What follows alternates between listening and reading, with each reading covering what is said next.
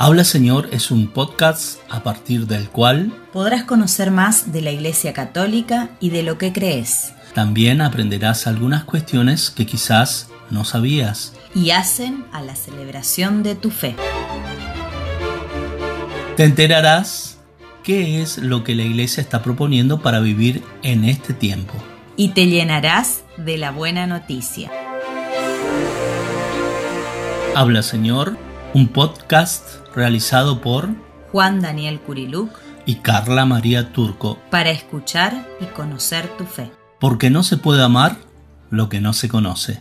Cada semana un nuevo episodio.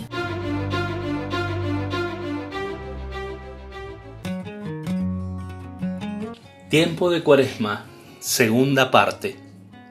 Bienvenidos al tercer episodio de Habla Señor el cual, y como ya les habíamos adelantado, continuará teniendo como centro el tiempo de Cuaresma.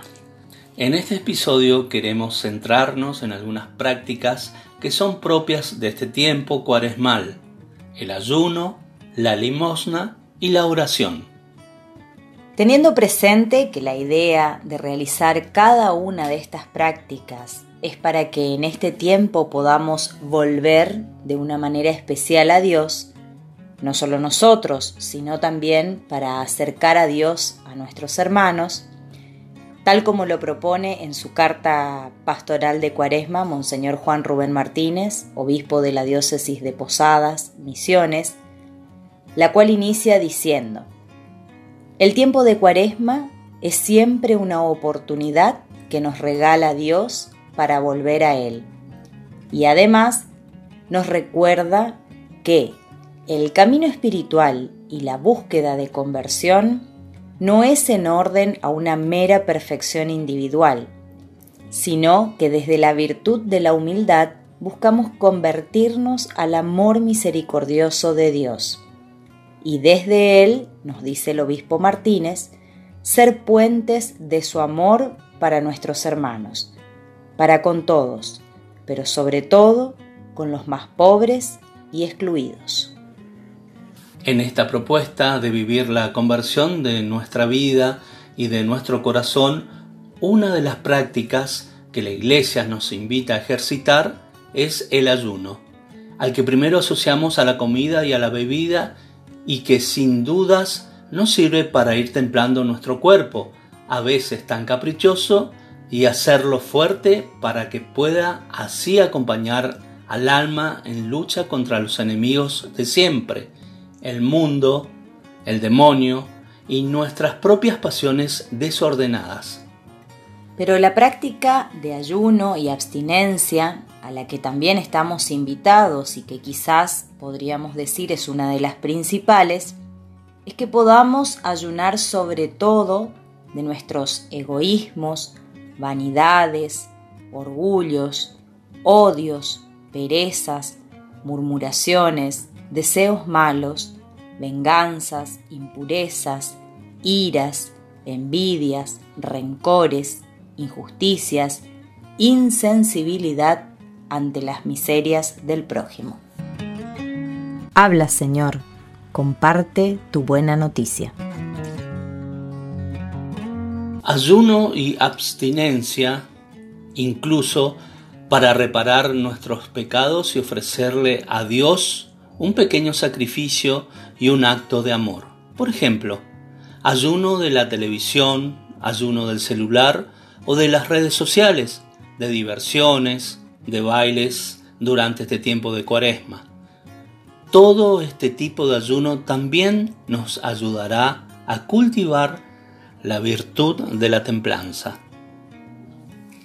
Ayuno y abstinencia de muchos medios de consumo, de estímulos, de satisfacción de los sentidos. Ayuno aquí significará entonces renunciar a todo lo que alimenta nuestra tendencia a la disipación de los sentidos, a la superficialidad de la vida. Este tipo de ayuno es más meritorio a los ojos de Dios y nos requerirá más esfuerzo, amor y voluntad de nuestra parte. La práctica de la limosna. Esta práctica tampoco tiene solamente que ver con lo material, con la limosna monetaria, con unas cuantas monedas que damos a un pobre mendigo en una esquina. La limosna tiene que ir más allá, prestar ayuda a quien lo necesita, enseñar al que no sabe, dar buen consejo al que nos los pide, compartir alegrías, repartir sonrisas, ofrecer nuestro perdón a quien nos ha ofendido. La limosna es esa disponibilidad a compartir todo, la prontitud a darse a sí mismos. Significa la actitud de apertura y la caridad hacia el otro. Recordemos aquí lo que San Pablo decía. Aunque repartiera todos mis bienes para alimentar a los pobres y entregar a mi cuerpo a las llamas, si no tengo amor, no me sirve para nada. También San Agustín es muy elocuente cuando escribe, si extiendes la mano para dar, pero no tienes misericordia en el corazón, no has hecho nada. En cambio, si tienes misericordia en el corazón, aun cuando no tuvieses nada que dar con tu mano, Dios acepta tu limosna. Habla Señor. El podcast con el que conoces tu fe dando play. Asimismo, en la carta encíclica Fratelli Tutti, el Papa Francisco nos invita a reflexionar a la luz de la parábola del buen samaritano y las actitudes que allí vemos.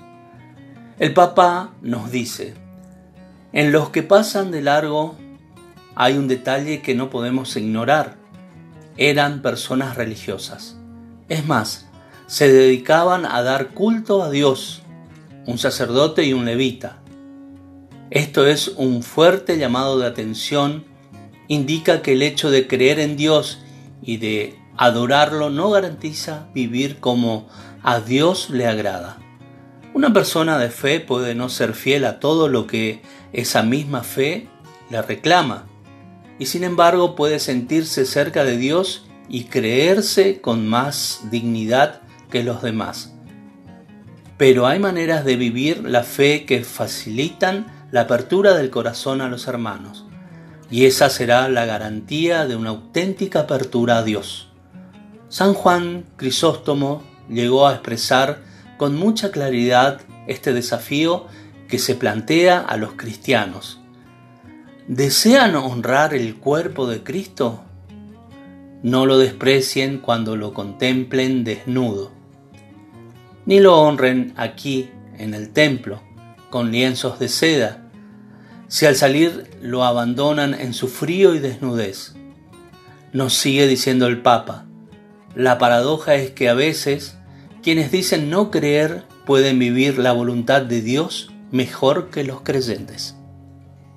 Finalmente, en este tiempo de cuaresma, somos invitados también a practicar de una manera especial la oración. Si la limosna era apertura al otro, la oración es apertura a Dios. Sin oración, tanto el ayuno como la limosna no se sostendrían caerían por su propio peso.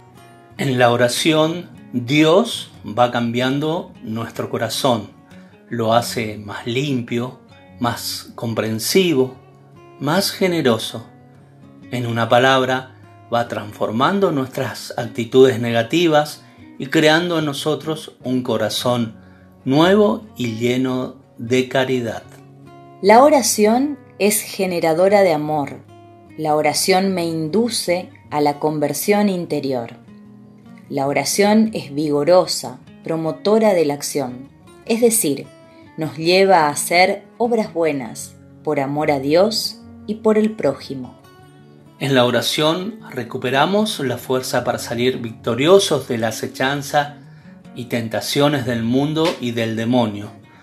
Y es por todo esto que la cuaresma es un tiempo fuerte de oración que no nos podemos perder. Muchas gracias por habernos escuchado. Si les gustó, no dejen de compartir y recomendar Habla Señor. Nos encontramos la próxima semana en el siguiente episodio. Habla Señor, el podcast con el que conoces tu fe dando play. Si te gustó, no dejes de compartir, recomendar y escuchar Habla Señor. En Spotify, en Google Podcast, YouTube, Facebook e Instagram. Nos reencontramos la próxima semana con un nuevo episodio de Habla Señor. Realizado por Juan Daniel Curiluc y Carla María Turco.